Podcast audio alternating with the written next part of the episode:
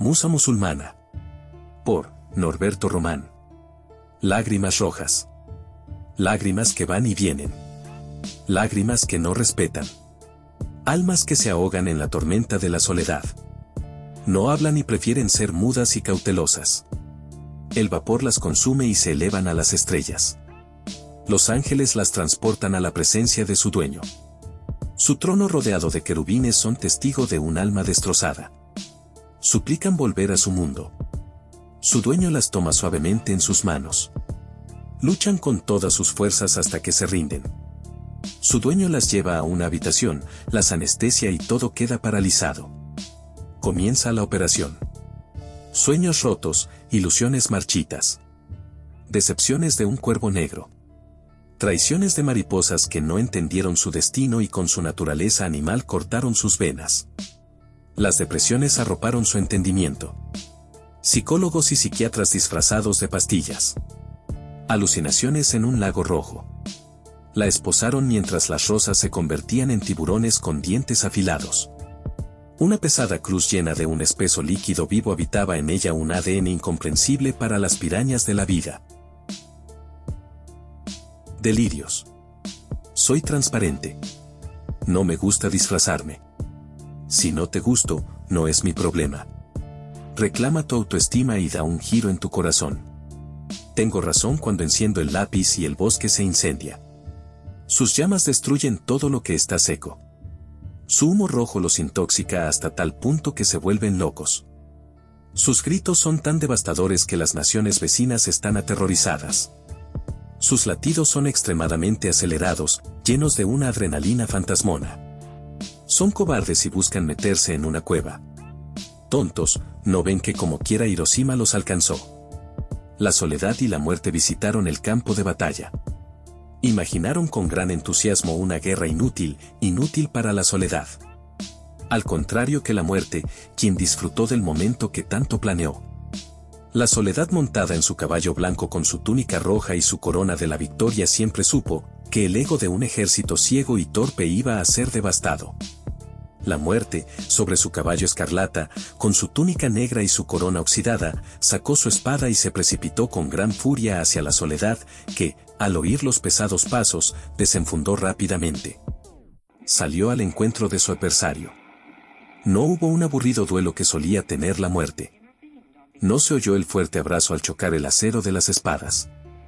Solo hubo un movimiento ágil y veloz como un trueno que hizo desaparecer la cabeza de la muerte y una luz brillante que se tragó la soledad para devolverla a su trono.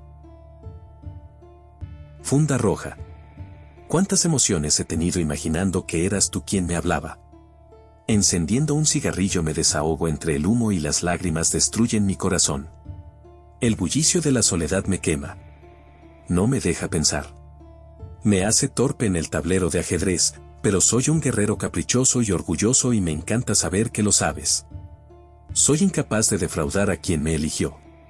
Soy el que te encogió en el primer movimiento. Recuerdo cómo se dibujó el payaso en su frágil rostro. Usted levantó las cejas y luego sus ojos se expandieron y al segundo tuvo el síndrome de la campana. Inmediatamente consumí ese extracto pensamiento. La timidez rápida es la mejor guiñada después de un coñac. Otra calada suave y arrogante en medio de la soledad. Otro pensamiento abstracto que entra sin llamar a la puerta de mi sabiduría. Duraría simplemente un soplo pues eres nadie. Estaría fingiendo una vida que no viviría. Mentiría si te dijera que me encanta prenderte fuego. Fue un punto 16 la que te dio diarrea. Inconscientemente zumbidos de las moscas y un temblor en tu corazón sacudieron la mesa de ajedrez, estropeando el arte y apareciendo como por arte de magia el cirujano con su aguja e hilo en mano. ¡Ay, la soledad! ¿Qué haría yo sin ti? Tú que descansas en la copa de mi justicia. Tú que vistes a la musa con lino fino. Tú que quitas al que tiene y das a tu hijo. Oh soledad que desciendes en el fondo de una lágrima y la haces caprichosa y poderosa. Las conviertes en rosas y sus espinas en espadas para las carabelas de los muertos. Otra calada más triste, más triste que el anterior. La soledad se viste de camarera y me sirve otro trago de coñac y de paso se toma el de ella, pero antes brindamos al ver cómo el médico forense te arrastra por el suelo en la bolsa roja. Oh, soledad. Doña Petra. Hay letras que suben y bajan con una sonrisa a la tierra. Hay serpientes en el gallinero de Doña Petra y la pobre no puede cazarla sola. Se comen los huevos y sus polluelos no ven salir el sol. No les dan tiempo para conocer la vida, para conquistar los sueños que se crean en el desarrollo en medio de su evolución. No disfrutan de la sabrosa comida de Doña Petra. Su imaginación se convirtió en un desorden vacío e incomprensible. Nunca más habrá alguien a quien cantar, a quien escribir un poema, o hacer un cuento o una simple poesía que pinte el arco iris de su destino bajo el cielo rojo. Las metáforas de la enseñanza se estropean envueltas en el pétalo de una flor silvestre del jardín de Doña Petra. Sus palabras se quedan vagando en la soledad que rompe su corazón con fuerza. Es el cristal de sí misma que camina en los polluelos. Hay noches y días tormentosos que destruyen la fuerza de su vejez. No hay consuelo en palabras vacías para un nuevo vacío que remueve las neuronas de su espíritu. Oh, soledad. ¿Por qué no te comes las serpientes culpables de esta agonía? Oh, ¿por qué no dejas que me coma porque estoy vieja y cansada de vigilar a tus polluelos? Desgraciado Cupido. En una noche fría y tenebrosa, Cupido apareció en la habitación arrinconado junto a la ventana y me entregó las llaves de su corazón. Al día siguiente corrí y llamé a la puerta de la vecina.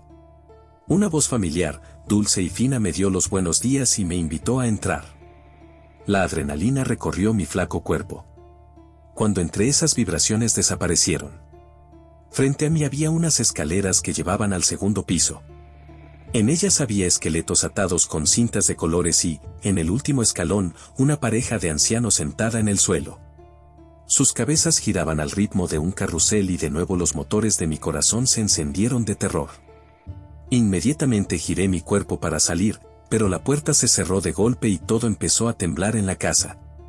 Gotas de sangre comenzaron a fluir desde el techo, convirtiéndose en rosas negras. Me dirigí al final del pasillo.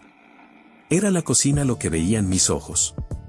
No podía creer que aquella hermosa joven, rubia de tez blanca y ojos verdes, de rostro angelical y cuerpo atlético, fuera una loca, maniática, asesina y demoníaca a la que le gusta desmembrar cuerpos.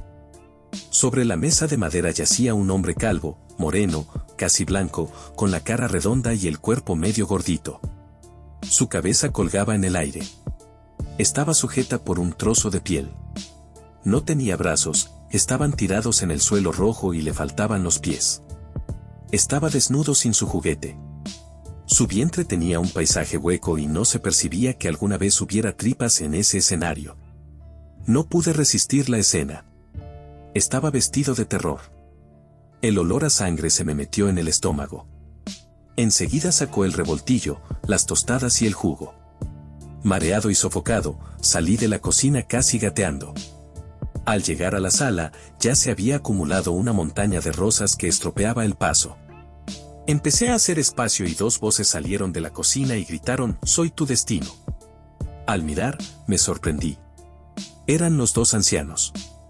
El hombre llevaba a la abuela al cuello y ambos chocaban sus cuchillos de metal como si le estuvieran afilando. Empecé a cavar. Sentía que el alma se me quería salir por la boca y cuanto más se acercaban más rápido cavaba. Por fin veo la puerta de entrada, mi media naranja se cruzó de frente y dándome una risa sensual atravesó mi garganta.